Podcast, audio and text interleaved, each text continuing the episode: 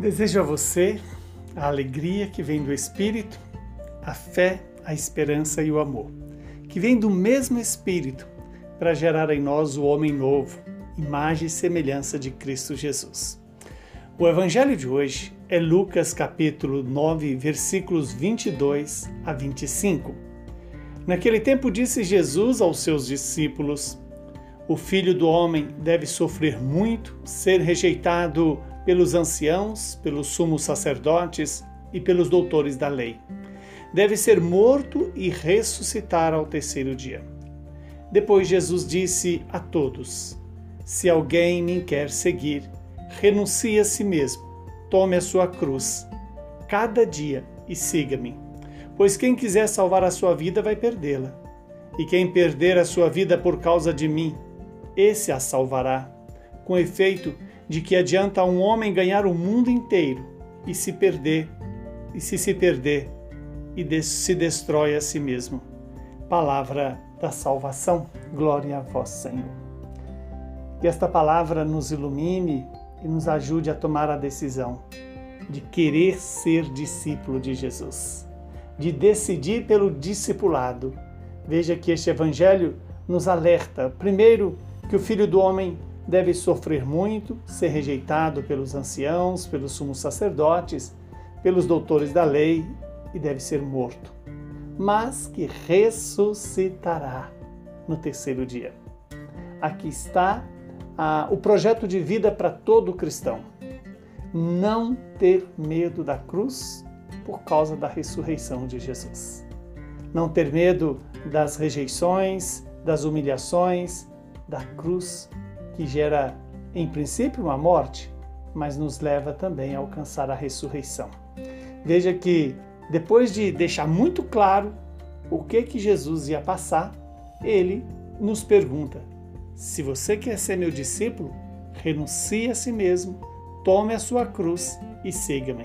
Renunciar a si mesmo significa exatamente renunciar a tudo aquilo que em nós contraria a vontade do Pai tudo aquilo que nos distancia de Deus, tudo aquilo que nos afasta da vontade do Senhor. Que hoje tenhamos essa coragem de renunciar a, a si mesmo, de tomar a cruz cada dia, pois quem quiser salvar a sua vida vai perdê-la. E quem quiser salvar, quem tiver coragem de perder a sua vida, vai salvá-la por causa do reino dos céus. E o que é perder a vida por causa do reino dos céus? É exatamente fazer o que Deus quer, fazer o que Deus pede. Ah, mas é muito difícil saber o que Deus pede. Não, não é não.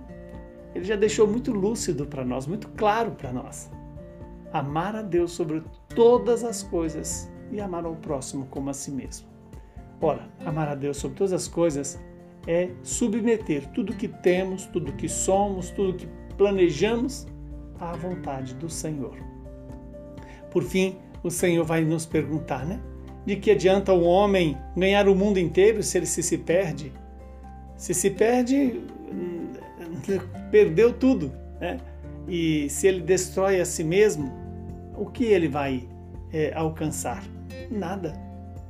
Que o Deus de misericórdia nos conceda essa sabedoria de não apegar-nos a nós mesmos, mas a apegar-nos a Deus não nos apegar à nossa maneira de ser, mas deixar o ser de Deus nos iluminar, nos santificar, nos revigorar, nos conceder a graça da, do cumprimento dessa palavra.